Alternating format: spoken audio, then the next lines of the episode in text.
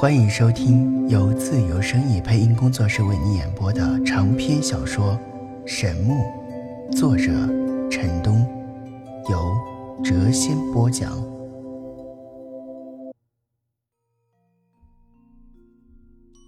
欢迎收听《神木》第六十三集。他几次去大战的地方寻找失落的神宝，但每次都失望而归。听到这里，陈南有些紧张，道：“那个，呃，古神后来到哪里去了呀？”老人叹了口气，道：“哎，他在这里休养了几百年，但神力始终是无法恢复。有一次他出去之后，就再也没有回来过。”啊！陈南大惊道。这么说，古神一去未返，就此消失了。是的，真不知道在神力有限的情况下，他是凶是吉呀。陈南听过这些话后，好半天才回过神来，喃喃道：“太让人难以置信了，一个神居然流浪在世间。”接下来他又问道。那外面栖息的那些巨人和这座魔殿有什么关系？他们为什么要对这座大殿顶礼膜拜呢？那些巨人的祖先曾经被古神收服为神奴。当初建这座大殿的时候，他们可出了大力呀。大殿所需的黑钢石都是他们从远处的山脉中搬运过来的。古神是他们心中的神明。尽管他已消失很久了，但他的神威在巨人中一代又一代的流传。他们世代居住在这里，守护着这座魔殿。可是，他们为什么要将那么多的白骨堆积在魔殿之下呢？这是魔殿的秘密之一。老人手指地面道：“这座大殿之下。”镇着一头异常强大的蛮兽。巨人之所以将那些白骨堆在石山之外，完全是在执行古神遗留的命令。古神在这里布下了一座九幽白骨大阵，凝天地之力，聚万灵之魂，震慑着地下的那头蛮兽，使他不能够上来作恶。陈南听的是目瞪口呆呀，心中惊骇无比。被神镇住的蛮兽必然恐怖无比。想想他就在脚下数十丈或者数百丈的地方，他一阵的发寒呐。这这究竟是怎样的一头恶兽啊？不知道啊。除了魔殿的主人之外，没有人见过他，只是偶尔能够听到他的吼声。正在这时，地下传来了一声沉闷的怒吼。不过，隔着大殿的地层，声音并不是很清晰，但闻之却能够令人心胆俱寒。小玉吓得快速缩小到了小猫般大小，而后一下子窜到了陈南的肩膀上。他一边警惕地注视着对面如干尸般的老人，一边抖动耳朵倾听那如魔音一般的笑声。陈南白天在大殿外观望时，就已听到了若隐若无的异笑，此时一下明了。待到笑声停止，他问道：“古神为何要将他困在这里？当初为何不直接将他给杀掉呢？”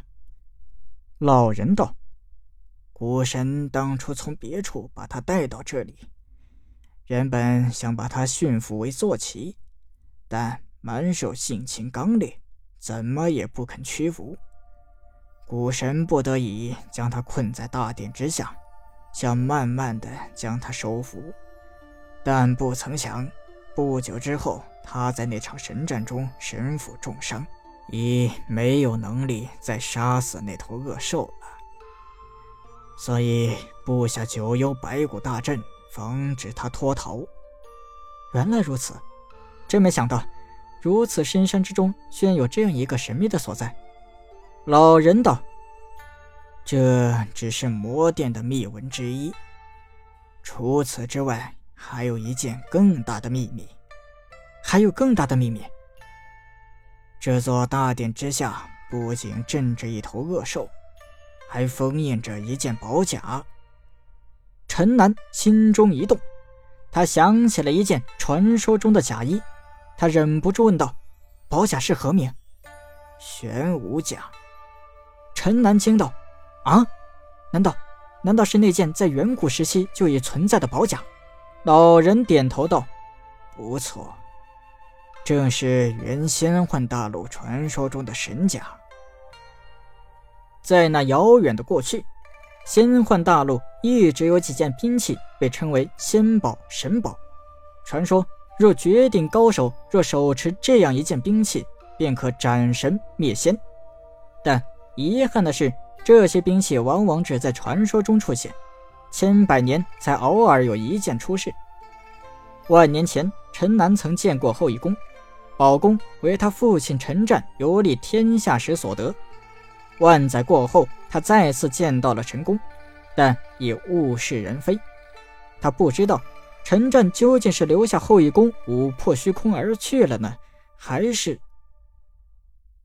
陈南虽然没有见过另几件传说中的至宝，但却知道有一件宝甲名为玄武。他没有想到今日在这里能够得知它的下落。传闻这件甲衣不仅能够护体，还能够建立反击，可谓是攻守兼备，端的是神妙无比。老人家，您说的是真的吗？真的。这件甲衣确实被封印在魔殿之下。当年魔殿的主人机缘巧合之下得到了它，对之珍若性命。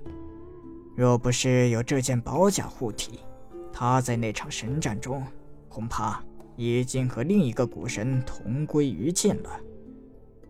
陈南感叹道：“在古老的传说中，和玄武甲齐名的后羿弓曾经射下过天上的神，真不知玄武甲又有何神妙之处。”老人道：“从远古时期流传到现在的宝物，定有其玄妙之处。”陈南道：“老人家。”您到底是何人呢？为何待在这里？到现在我还不知道您的身份。老人伸手指了指大殿内并排着的两列干尸，道：“我和他们一样，在魔殿为仆。”啊，他们也还活着？陈南惊叫道：“不，早已死去多年了。”这些人是历代的神仆，因为所修的功法为枯木学，所以死后都是这副样子。神仆？是的，魔殿的主人未曾消失之前，曾经收过一名仆人，也就是第一代的神仆，也只有他见过魔殿的主人。第一代的神仆对古神忠心耿耿，一直期盼古神回来，但空等百余年无果。他在晚年时请外面的巨人将他送出了深山，在罪恶之城收了一名弟子，而后回返此处。此后代代如此，魔殿中的神仆都是这样来的。哦。原来如此啊！老人接着道：“时光流逝，数千年已经过去了。这座魔殿虽然还有神仆，但神仆的心早已不似往昔。后来的神仆从未见过古神，哪里还会有一丝敬畏之心呢？况且神仆早已无存在的意义可言了。”前几代就有人打算不再收徒，但始终没能做出那个决定。我已经看开了，决定不再收徒了。您打算离开这里吗？